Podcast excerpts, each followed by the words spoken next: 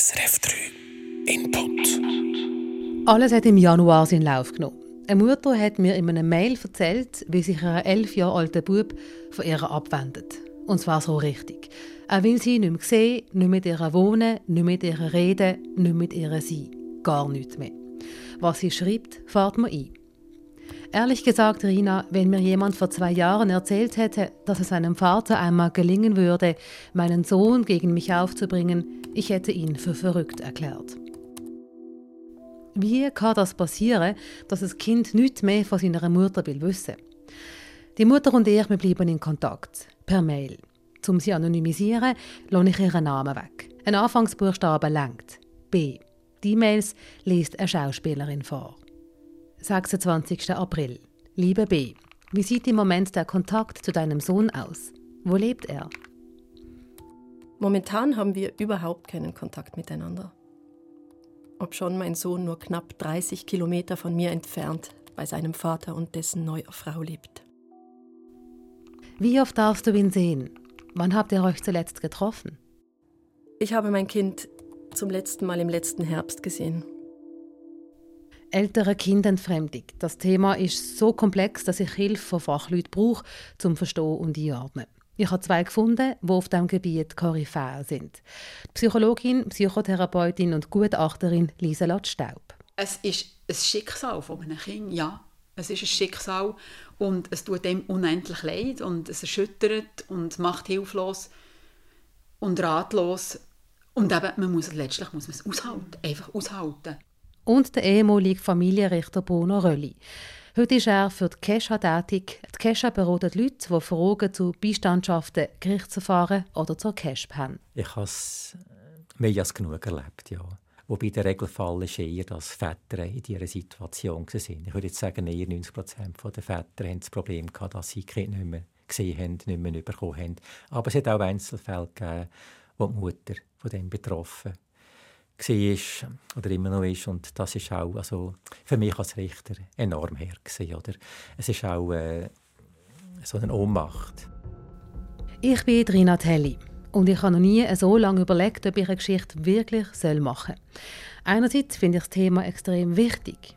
Die Geschichte von dieser Mutter steht für viele andere. Andererseits will ich mit dem Input keinen Schaden anrichten, schon gar nicht beim Bub, der in einem Alter ist, wo er schon ganz viel versteht. Also tue ich anonymisieren. Namen, Ortschaften, Alter, alles. Darum habe ich die Mutter nicht eins zu eins interviewt, sondern habe mich für den E-Mail-Verkehr entschieden, wo dann die Schauspielerin eingelesen hat. Mir geht in dem Input nicht um den Konflikt zwischen der Mutter und dem Vater. Es geht auch nicht um die individuelle Geschichte von dieser Mutter, von dieser Familie. Darum habe ich Passagen in den Mails weggelassen, wo es um den Vater und sein Umfeld geht. In dem Input hören wir, was eine ältere Kindentfremdung mit dem Gefühl und den Gedanken der Mutter macht. Und wie es überhaupt so weit kann kommen dass sich ein Kind abspaltet, zu dem man eine liebevolle Beziehung hat. Um uns ein Bild machen von dieser Situation, hören wir noch ein bisschen in den E-Mail-Verlauf hinein. Am 26. April hat sie mir Folgendes geschrieben. Ich habe mein Kind zum letzten Mal im letzten Herbst gesehen. Dieses Zusammentreffen war jedoch ein unglücklicher Zufall. Gleich am darauffolgenden Tag erhielten wir über den damals noch aktiven Kinderanwalt eine Meldung darüber, wie verstört er aufgrund dieses zufälligen Zusammentreffens gewesen sei. Seitdem gab es keinerlei Kontakt mehr zwischen uns. Ich habe auch keine Telefonnummer, unter der ich ihn einmal anrufen könnte. Er wünscht angeblich keinen Kontakt zu uns, und mit uns meine ich das gesamte Umfeld mütterlicherseits. Die Großeltern und sogar seine kleinen Cousins mit eingeschlossen. Liebe Grüße. B. 1. Mai. Hat dir dein Sohn direkt gesagt, dass er dich nicht mehr sehen will, oder kriegst du das über andere mit? Er hat mir das nie direkt gesagt. Das sind die sogenannten Fachpersonen, welche diese Meinung in ihren Berichten kolportieren ohne das Zustandekommen dieses Willens allerdings auch nur im geringsten zu hinterfragen. Zum Verstehen, was ältere Kindentfremdung genau bedeutet, müssen wir den Blick aufmachen. Weg von dem konkreten Fall hin zum Allgemeinen. Weil der Fall, den wir anschauen, der ist speziell. Der frühere Familienrichter Bruno Rölli hat gesagt, in den allermeisten Fällen sind es Väter und nicht Mütter, die keinen Kontakt mehr zu ihrem Kind haben können. Mir hat Wunder genommen, wie viele so Fälle gibt in der Schweiz und habe bei der Konferenz für Kinders- und Erwachsenenschutz nachgefragt. Dort haben sie mir die aktuellsten Zahlen aus dem 2019 geliefert. Bei mehr als 40 Prozent von allen Kinderschutzmaßnahmen hat es Unterstützung gebraucht, um das Besuchsrecht umzusetzen. Weil zum Beispiel ein älterer Teil den Kontakt zum anderen älteren Teil verhindert oder erschwert. Oder die Eltern so zerstritten sind, dass sie nicht mehr miteinander reden.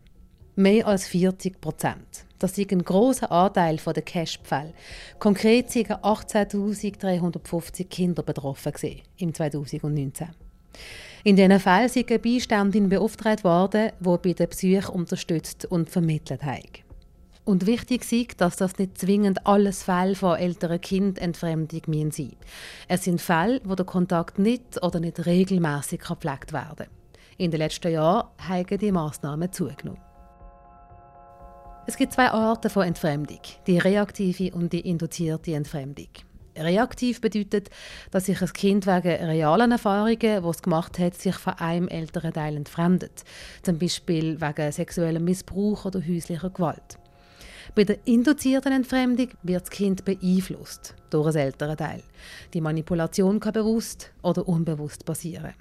In der Praxis vermischen sich die beiden Formen, sagt Psychologin und Gutachterin Lieselot Staub.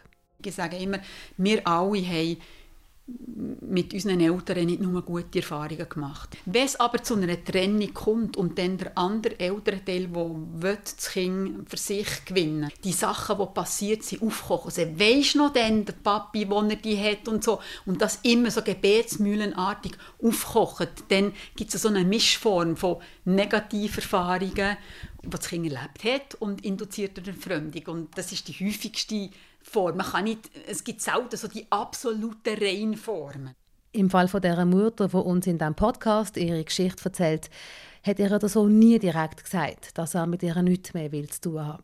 Lieselot Staub kennt aber x Fälle, wo Kinder das sehr wohl zum Ausdruck bringen. Es kann so tönen, ja, der Papi hat der Mami nie geholfen, also so zum Beispiel, er hat uns, also manchmal ist so, was ganz typisch ist, er hat nie Zeit für uns, er hat immer nur geschafft. Oder zum Beispiel, sagen, er hat uns nie genug Geld gegeben, er hat ähm, Mami nie geholfen kochen, also so zum Beispiel, also so solche Sachen, man merkt, oh, das interessiert eigentlich das Kind nicht, ob der Papi hilft kochen, ob der Papi die Wäsche macht oder nicht. Und zum Teil eben schon äh, so kleine Kinder, also so vierjährige Kinder, wo, wo sagen, aber das ist dann meine Meinung und das ist dann mir, ich will das so, das ist dann nicht das Mami, das Mami mir das sagt, das ist meine Meinung und so. Also in einem Alter zum Teil, wo man wo das Kind vielleicht gerade mal so knapp meinungs- und willensfähig geworden ist und das auch zum Ausdruck bringen kann, die das auch schon klar deponieren. Ja. Ich denke, es passiert in allen möglichen Alterskategorien. Es hängt einfach sehr viel damit zusammen, wie es zur Trennung oder Scheidung gekommen ist. Und natürlich auch die eigene Lebensgeschichte oder vom betroffenen Elternteil hat auch selber Verlusterfahrung gemacht. Wie heftig ist die Trennung vor sich gegangen? Fremdbeziehung zum Beispiel, will man abstrafen, fühlt man sich äh, ausgenützt und das kann sich im schlimmsten Fall dann aufs Kind übertragen. In unserem Fall hat das Gericht sogenannte Erinnerungskontakt angeordnet. Erinnerungskontakt findet dann statt, wenn das Kind das ältere Teil partout nicht mehr sehen will. Das Kind und sein Vater oder Mutter treffen sich dann nicht allein, sondern an einem neutralen Ort, zusammen mit einer Fachperson, die das Ganze moderiert. Beide erzählen der Fachperson aus ihrem Leben. Das Kind muss nicht direkt mit seinem Vater oder seiner Mutter reden, wenn es nicht will. Darf aber. Das Ziel ist, einen kompletten Abbruch der Beziehung zu verhindern. Trotz diesen gerichtlich angeordneten Erinnerungskontakt sieht die Mutter ihren Sohn nicht.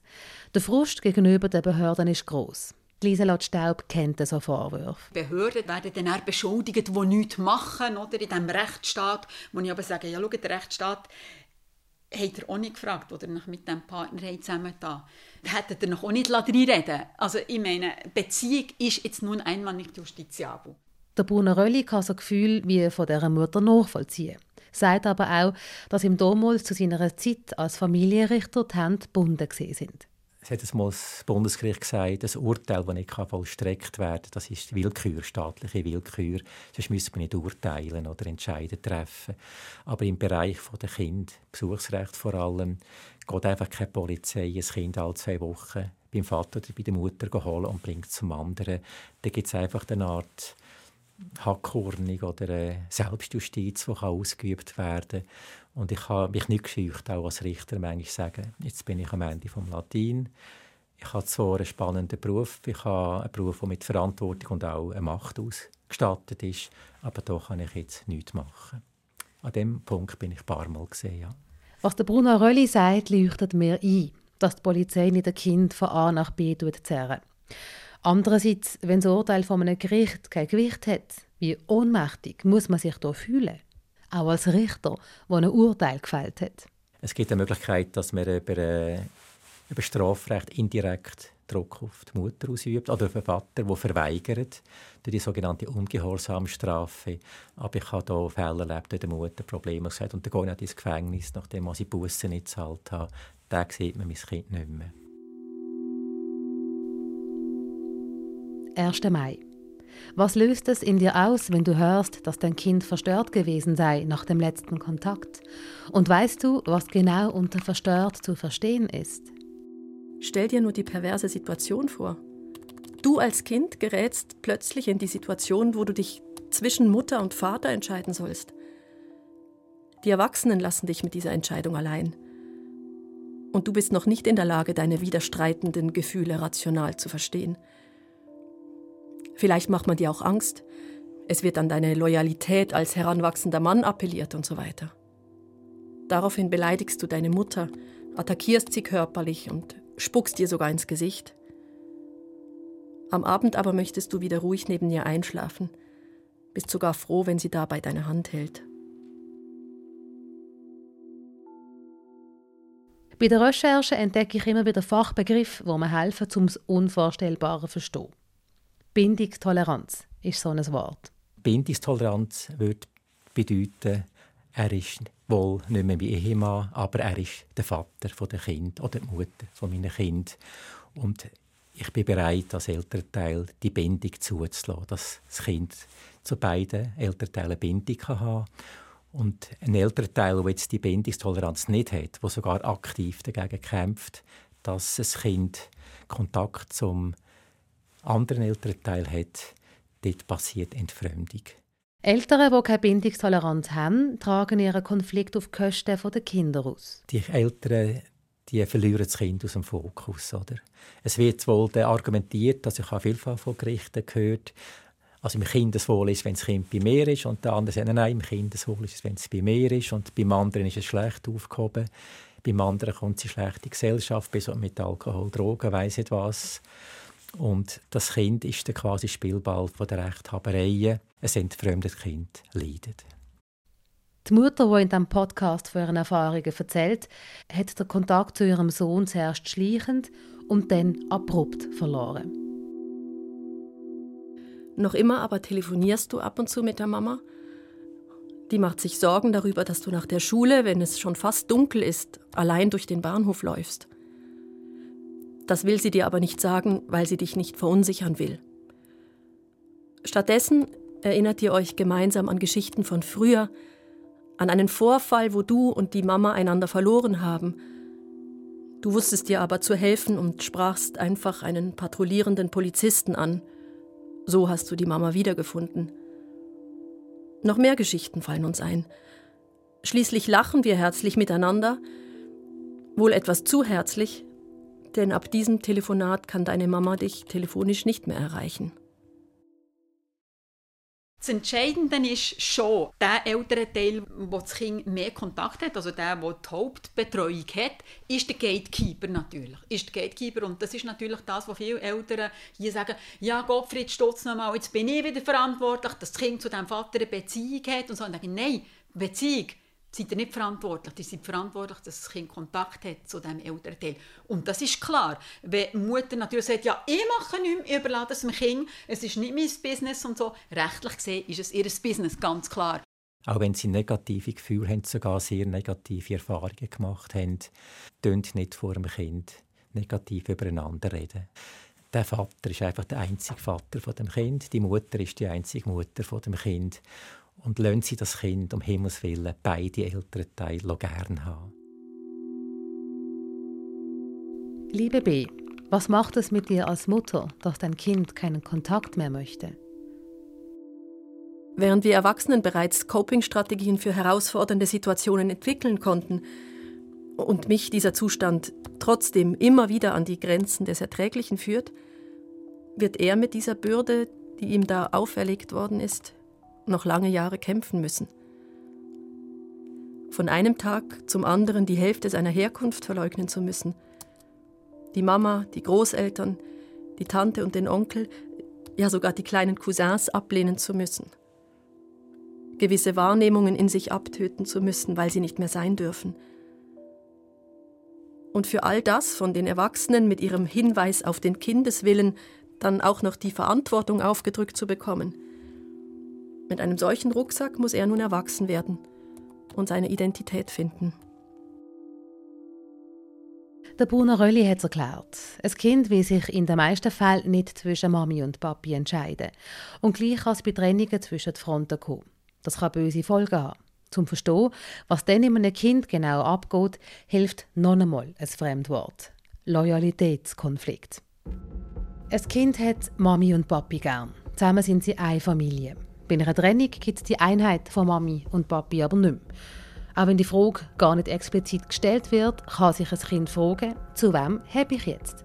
Das kann ein Kind in einen Loyalitätskonflikt stürzen. Das Kind wird sich, mit, wenn der Loyalitätskonflikt nicht mehr aushalten, dann muss sich ja irgendwie positionieren. Es, es kann es nicht mehr aushalten. Es gibt Kinder, die halten das relativ gut aus. Sie haben Belastungen, sie leiden darunter, aber sie halten es aus. Sie halten es aus. Aber wenn das Kind nicht mehr aushalten, die Belastung, tendiert es halt dazu, eine Koalition ähm, eingehen mit dem Elternteil, es sich abhängiger fühlt. Zum Beispiel, wenn der Papi wegzieht und das Kind will aber da bleiben, bei Mami, wo da hat sie Spielplatz oder hat seine Kollegen in der Nachbarschaft, dann kann das eben entscheidend sein. Oder es kann sich dann halt auch trotz dieser Bindung mit beiden Elternteilen, mit einem Elternteil eine Koalition eingehen, die sich näher fühlt. Das kann gleichgeschlechtlich sein. Oder was auch noch entscheidend ist, es kann sein, dass gerade Mädchen, also Mädchen, so soziale Mädchen, ähm, feinfühlige Mädchen sich mit dem älteren Teil verbünden, in dieser Situation jetzt, wo das Kind also als bedürftiger, als schwächer wahrnimmt. Also wo das Kind das Gefühl, ich muss dem Papi oder der Mami helfen. Oder natürlich halt auch in dieser Situation kann es passieren, dass das Kind mit dem älteren Teil verbündet, wo vom Kind bewusst oder unbewusst mehr Loyalität fordert oder sogar ganz gezielter auf eine Entfremdung hinarbeitet in diesem Loyalitätskonflikt opfert es den älteren Teil, wo es vielleicht jetzt so ein weniger abhängig ist und weniger stark verbunden fühlt, wenn es den opfert und der andere ältere Teil die Opferung dann noch unterstützt und das noch befürwortet und so, dann kann es eben wirklich zu einer gänzlichen Entfremdung kommen. Er tut mir in all dem einfach nur unendlich leid. Ich könnte jedes Mal weinen, wenn ich mir ausmale, wie unsagbar einsam sich mein Sohn in ruhigen Augenblicken zum Beispiel vor dem Einschlafen fühlen muss. Er trägt ganz bestimmt keine Schuld an dem, was hier passiert ist. Liebe Grüße, B. Es gibt nur ein Fachwort, das hilft zum Verstehen, was in einem Kind abgeht, wo sich vor einem älteren Teil abspaltet. Ambivalenzfähigkeit. Oder genauer gesagt, die fehlende Ambivalenzfähigkeit. Der Mensch, der nicht ambivalenzfähig ist, und beziehungsweise das sind ganz kleine Kinder, kleine Kinder zum Teil, die das nicht sind, die nicht können sich vorstellen dass ein Papi ganz lieb ist, aber manchmal halt auch böse ist und dass er halt gleich ähm, okay ist. Also dass dort wirklich so die Ambivalenzfähigkeit noch nicht ausprägt ist. Und dann gibt es aber auch bei älteren Kindern, also auch wenn wir unter Stress sind, wenn wir belastet sind. Und das Problematische ist, bei diesen Leuten, die müssen das so ständig regulieren. Also heute kannst du mein Freund sein, morgen bist du mein Feind und das wechselt ständig. Und ein ambivalenzfähiger Mensch, der kann das beides integrieren und sagen, ja, er hat hier schwierige Seiten, aber grundsätzlich äh, ist er ein Mensch und haben wir es gut zusammen und das andere, das können wir aushalten. Mit vier, fünfjährig fängt die Entwicklung schon an. Also das ist so eine graduelle Entwicklung.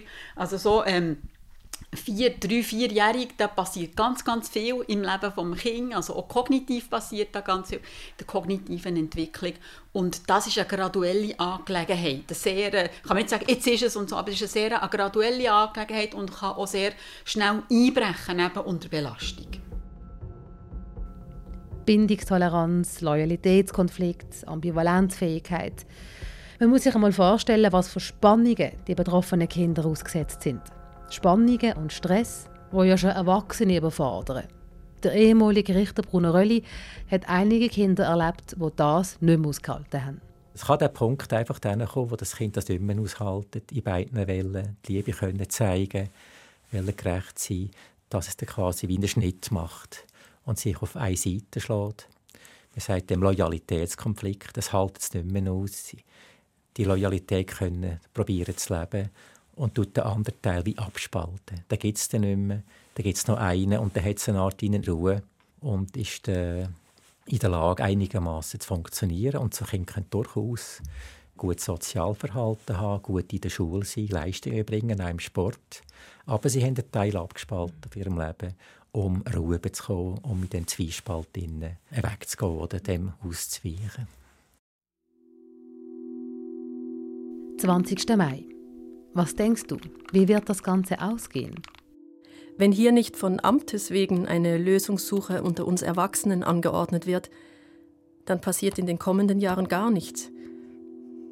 Ich habe meine Hoffnungen, irgendwann doch noch auf eine couragierte Fachperson zu treffen, welche zumindest bereit wäre, sich wenigstens einmal auf meine Argumente einzulassen, mittlerweile begraben.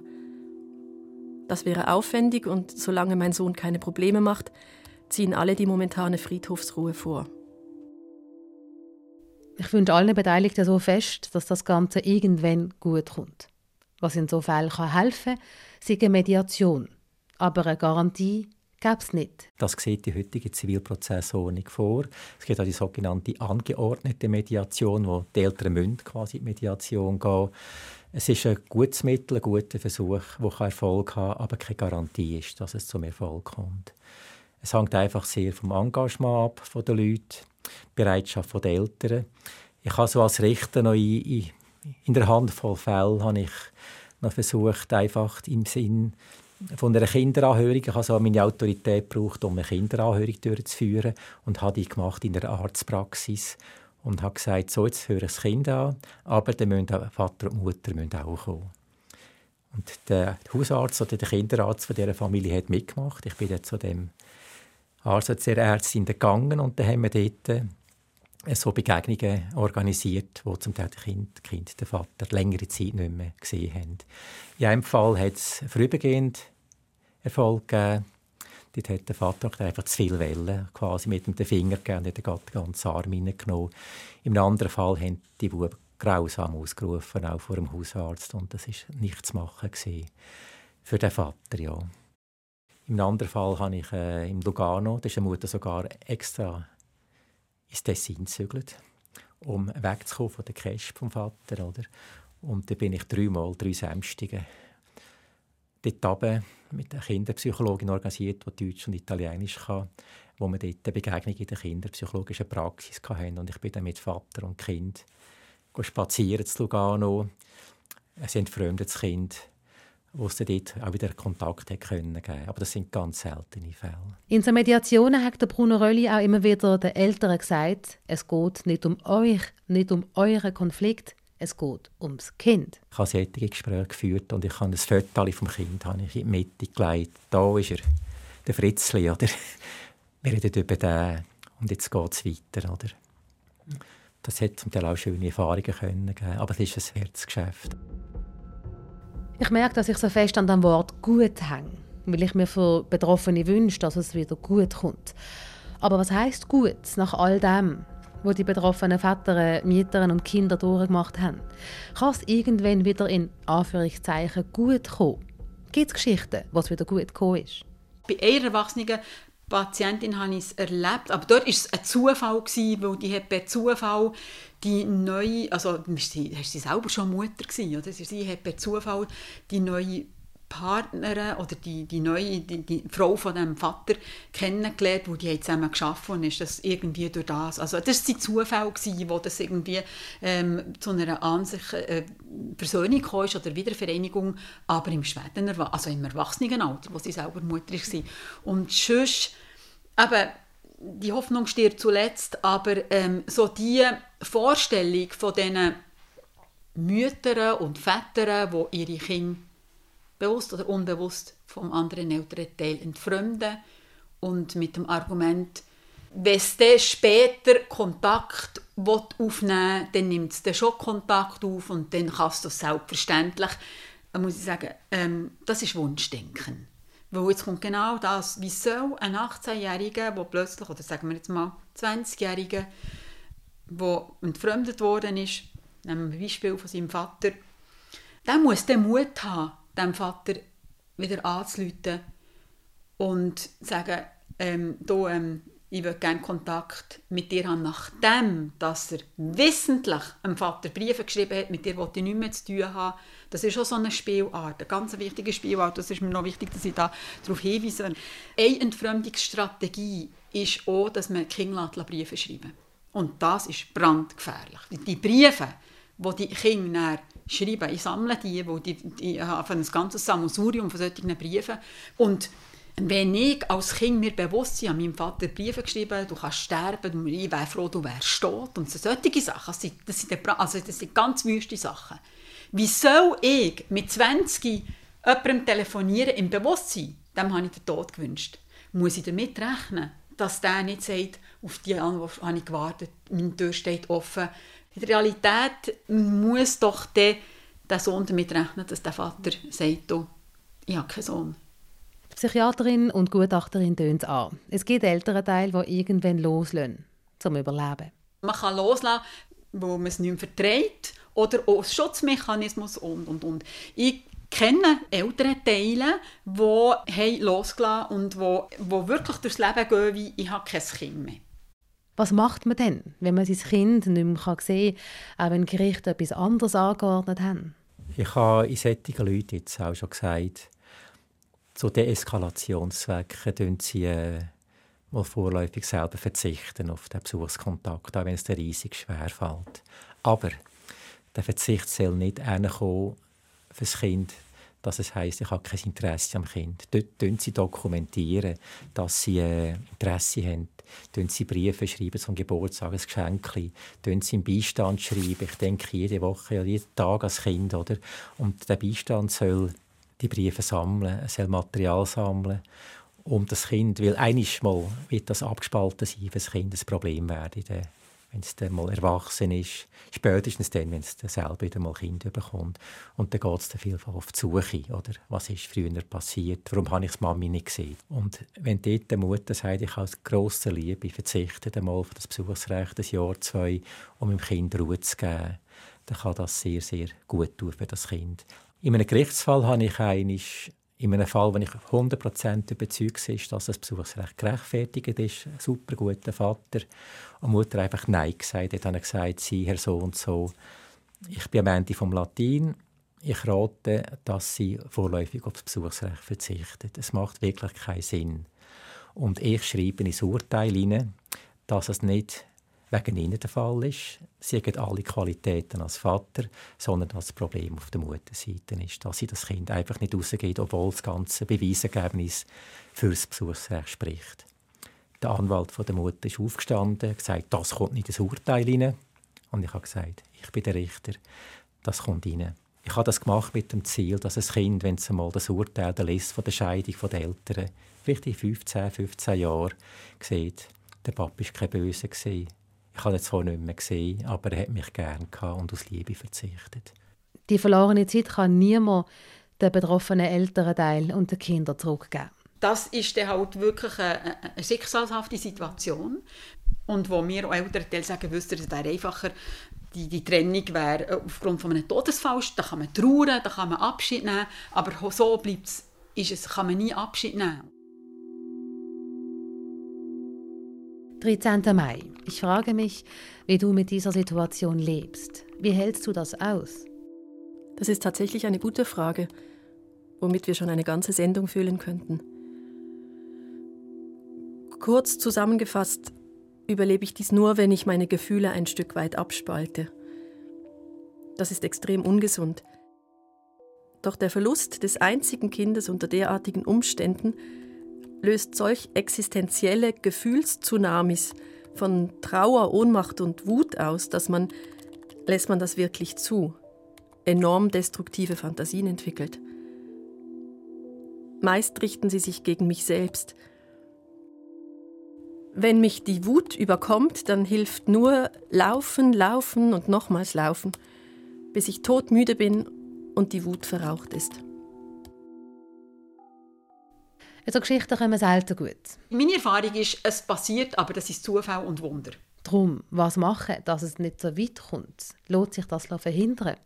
Früh genug reagieren, sagt Lieselot Staub. Das ist so wie etwas, wo, wo, wo sich staut, staut und am Schluss braucht es so ein Tröpfchen und dann ist der Ofen aus ich muss einfach relativ früh reagieren, wenn man äh, als Elternteil merkt, oh, okay, da, da wird eben das Kind vorenthalten, oder? Also da ähm, werden Besuche verschoben, werden also Besuche, Kontakte werden da verschoben, werden abgesagt und so, dass man dort relativ schnell reagiert, zuerst mal das Gespräch sucht mit dem Elternteil und versucht, los, es ist so, wir bleiben Eltern von dem Kind, versuch, lass, wir versuchen es doch, dass wir die Elternebene von der Paarebene trennen, dass der Elternteil, der dort fitter ist in dieser Hinsicht, dass er versucht, den anderen Elternteil ins Boot zu holen. Wenn das nicht äh, gelingt, dann ähm, muss man sich Unterstützung holen. Also es gibt Beratungen, der Staat, also meine Behörde kann auch Eltern verpflichten zu einer solchen Beratung oder zu einer Pflichtmediation, wo diesen Eltern das sind zum Teil auch in Einzelgesprächen. Es ist nicht so, dass die Eltern immer zusammenkommen. Oder?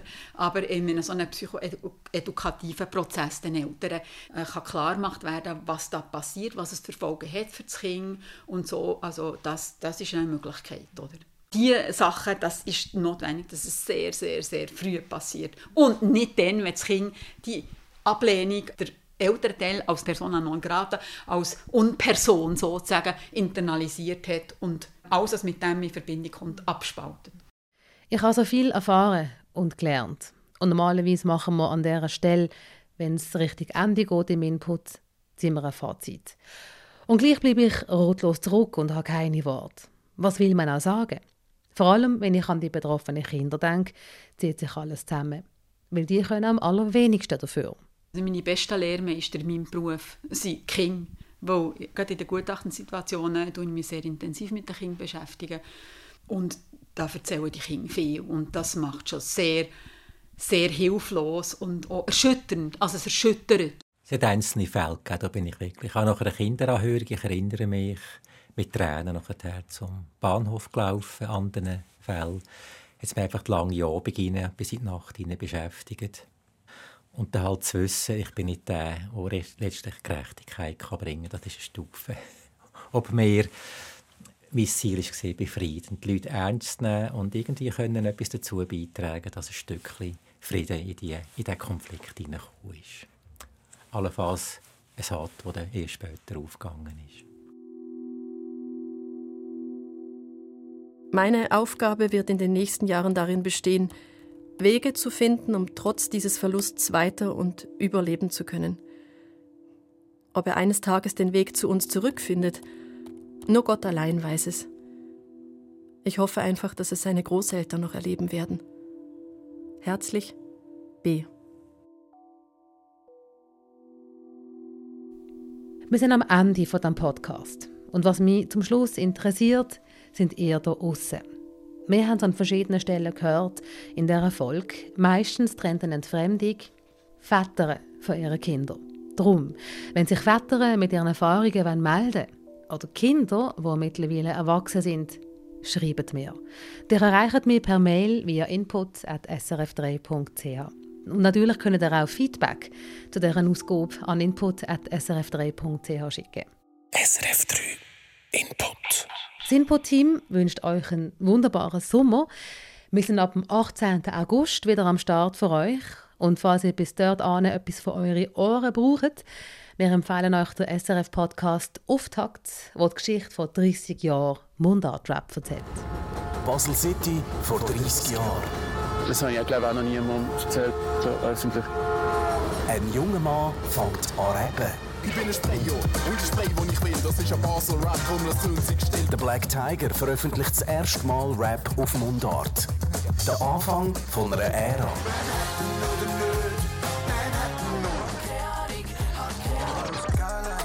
Vom Untergrund bis auf Platz 1 der Hitparade. Prägende Köpfe wie der Blick, der Stress, die Luana, der Jimma, der Mimix oder der Stefla-Chef schauen zurück. Ihr findet Auftakt auf Spotify oder in eurer Podcast-App auf Abstand Takt eingeben und voilà, ihr habt alle acht Folgen von Auftakt auf einen Klick. Ich bin Rina Telli. Schöne zusammen. Input.